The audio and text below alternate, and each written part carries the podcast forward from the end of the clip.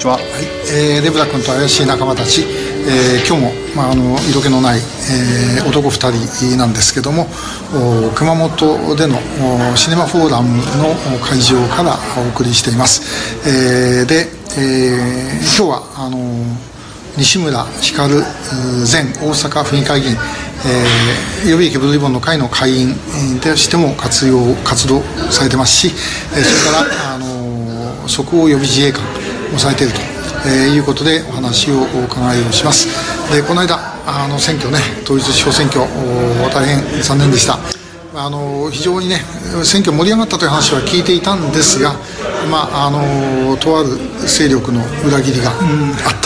た、えー、ということでこれはもう本人の責任ではとてもないと思うんですけど、まあ、でもともかくね残念でした。いやあの、はい、4月の統一地方選挙で見事に敗れてしまいました、まあ、これは結果は結果なんで自分の実力がなかったというのも、はい、一つあります。はい。はい、で、えー、まあその選挙が終わって、えー、今はあの会社社長の肩書きもあるんだそうですけども、まあ合わせてこれはもう前から、えー、即応予備自衛官と続けて、えー、来られました。これねあの、えー、私らがやってたような予備自衛官はもう年間5日間の訓練なんですけどね即予備時間というのは本当に即応のための、えー、予備自衛官であの、まあ、部隊も決まっていてで、えー、もういざとなればもう何をやるかというのがはっきりしている、えー、人たち、まあ、その代わり、まあ、非常に訓練も大変、えー、だったと思います。でも本当よくねあの、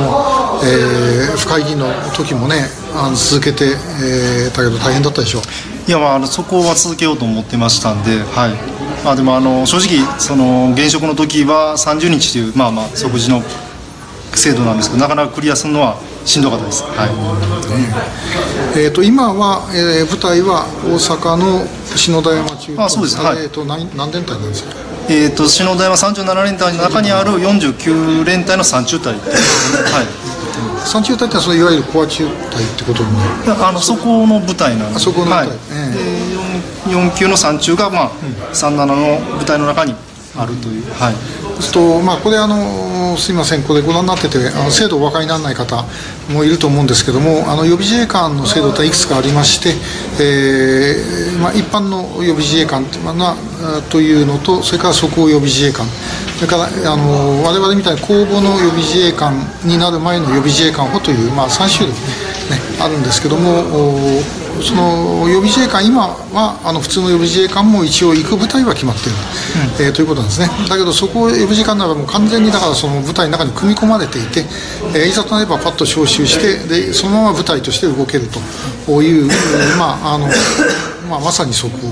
いうことですね。そうですね、まあ、だからあの仕事、訓練中も現職と一緒に訓練をするという、うん、と部隊はと要員だけがいるっていうことなんです中隊は、えー、とまああの招集まあだから招集の時に来てですね、うん、基本的には4級あの豊川にあってですねで篠田山に来て、うん、で訓練場所に行くという。なるほど。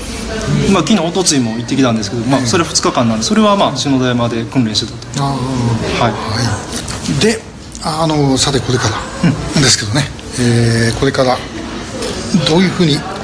そうですね、うん、本当にまあまあ選挙に敗れて次どうするかということなんですけども、うん、まあ、あのいい時間だなと思っておりまして、今日もあのそれこそまあ代表に誘ってもらってというか、まあ、会員の一会員として熊本に来て先ほどもあの、ね、会場の設営といいますかそういうこともさせてもらったのが、まあ、あの選挙区はやっぱり地元なんですけども視野が広げてちょっとまあ全国じゃないですけどいろいろ活動していきたいなと思っております。まあね、あの大変は大変だろうけどもでもこれって結構意外と我々、うん、私もね随分いろんなあの議員さんとか見てきたけどもあの意外とこういう時間って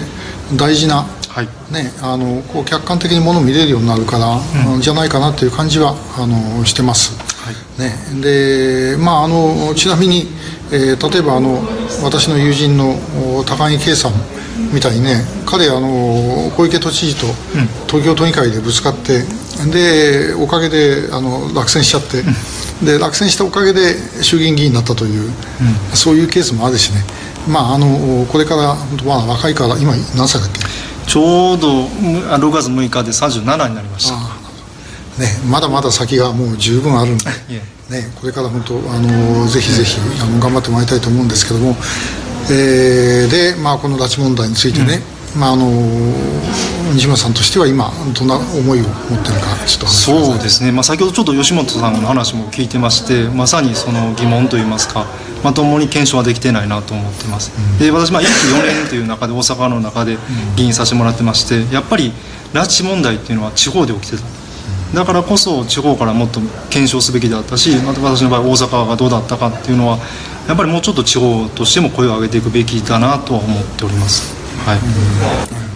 まあ、あのもうご存知の方はご存知と思いますがあの、ねえー、西村さんのお父さん西村慎吾議員があの平成、えー、9年1997年の2月3日衆議院の予算委員会であそこであの横田めぐみさんのことを初めて質問したと、まあ、これがあの拉致問題が動く一つの大きなきっかけになりました。であの時はねあの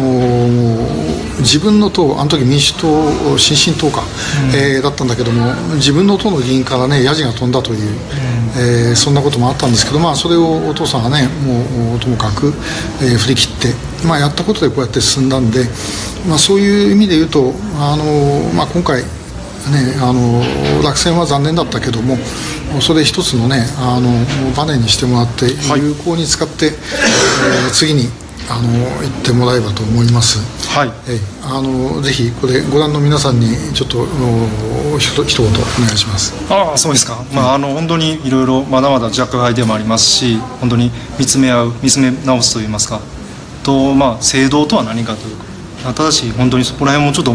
あの本当に日々勉強だなと思いながらあの次に向けてスタートしていきたいなと思ってます。はい。はい、